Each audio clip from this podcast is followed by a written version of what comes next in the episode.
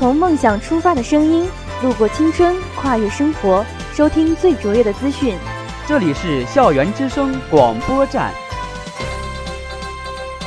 传递时事要闻，播报完满动态。接下来是午间新闻。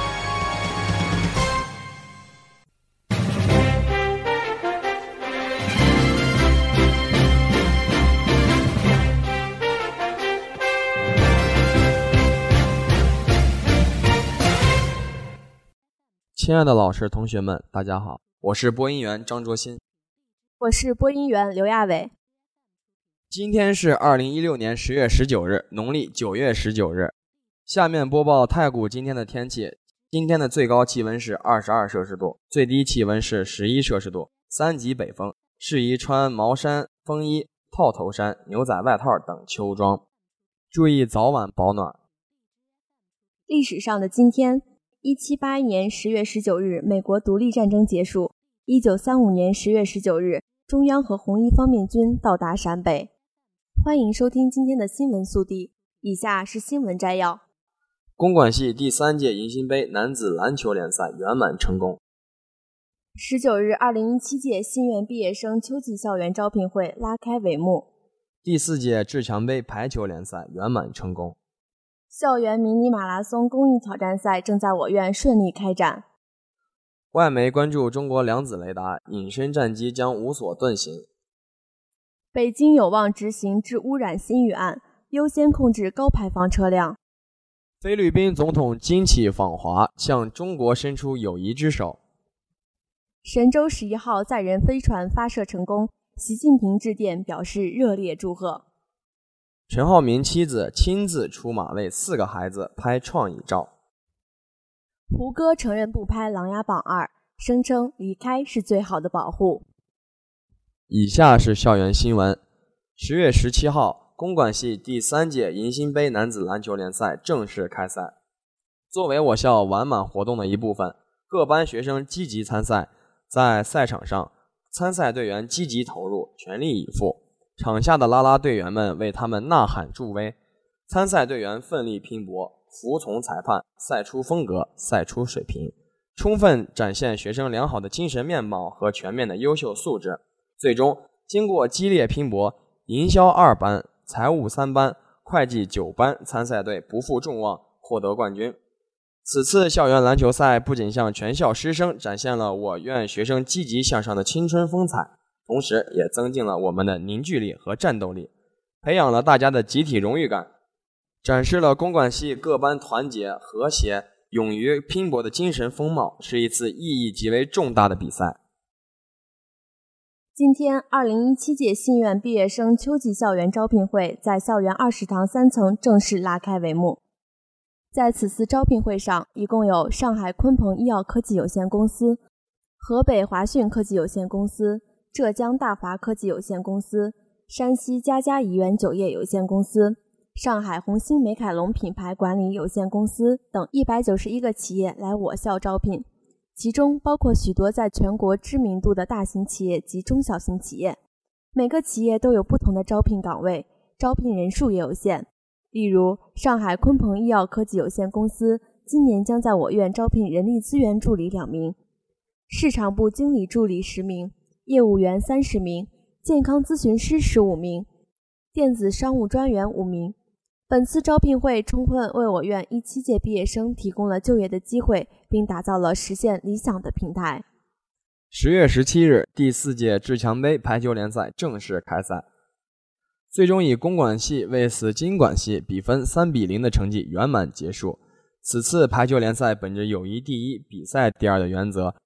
让公管系和经管系的参赛队伍在比赛中体会到激烈竞争的同时，也建立了深厚的友情，为公管与经管携手合作奠定了基础，具有重大意义。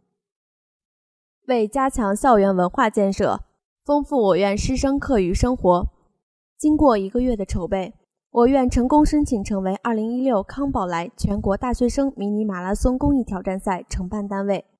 此活动是由中国青年报社。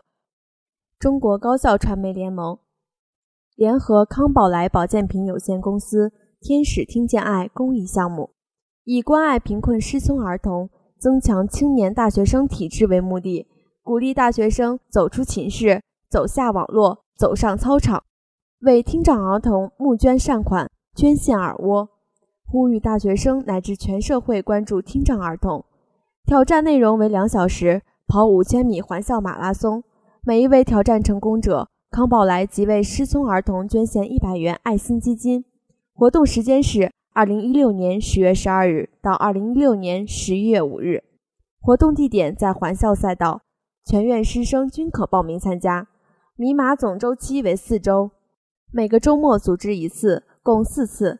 十月十二日到十一月四日接受报名。十月十六日十四时三十分趣味跑。挑战者在奔跑途中必须在赛程指定地点或路段完成任意三个任务，并盖章通过后跑完全程。十月二十二日十九时，荧光夜跑，此项为夜间挑战，挑战者需佩戴分发的荧光棒跑完全程，期间可与其他同学一起用荧光棒摆出各种造型。十月二十九日十五时，无声跑，挑战者需自备耳机或耳塞，体验听障儿童无声的世界，跑完全程。十一月五日十五时，牵手跑，挑战者需自行组队，牵手跑完全程。每期前十名将会获得米马纪念徽章一枚。以下是国内新闻：十月十八日，中国国防企业宣布研制出能轻松发现隐形飞机的量子雷达。这种应用量子纠缠原理的雷达与传统雷达大不相同。值得一提的是，这种未来雷达已于上个月顺利通过测试。与中国一样，美国人也能将量子物理学的研究成果应用在军事领域。前不久，潜艇使用的量子定位仪在美国获得专利，它能确定被探测目标的距离和外形。这种仪器对隐藏在北极冰层下的潜艇尤为有用，因为冰阻碍了潜艇和卫星之间的稳定通信，而且北极附近的磁极会使潜艇的导航设备产生误差。此前。潜艇的安全主要寄希望于容易暴露潜艇位置的声呐，而现在的光子定位仪则不会被敌人的侦察工具发现。如今，飞机和潜艇的隐形能力是非常重要的性能，在战斗中带来显著优势。谁先看到谁就赢的规律仍然存在，但随着量子雷达的出现，隐形能力将不复存在。这意味着战斗的规模和性质将发生变化。新修订的北京市空气重污染应急预案即将印发，再遇重污染，北京有望执行新预案。十月十七日下午，北京市委常委、市委秘书长、副市长张工召集北京十六区分管环保工作的副区长及各委办局相关负责人，召开空气重污染应急工作部署会，对重污染天气应急，张工向各区和相关政府部门提出四大要求。北京市环保局在会上介绍，今年前三季度全市 PM 二点五累计浓度为每立方米六十二微克，同比下降百分之十点一，重污染同比减少四天，空气质量形势良好。但是进入四季度后，空气质量形势却不容乐观。今年十月，北京已经发生两次污染过程，启动了一次黄色预警，一次蓝色预警，升级为黄色预警。据透露。二零一六年最新修订的《北京市空气重污染应急预案》已经通过市政府常务会、市委常委会审议，并按照会议意见进行了修改完善，已报请市政府准备印发。下次再拉响重污染预警时，北京有望按照新预案启动应急。以下是国际新闻：十月十八日，菲律宾总统杜特尔特今日起将对中国展开为期四天的国事访问。此次访华是杜特尔特就任总统以来首次访问非东盟国家。他表示，将通过此访向中国伸出友谊之手，展现对中国政府和中国人民的敬意，并与中方就诸多议题交换意见。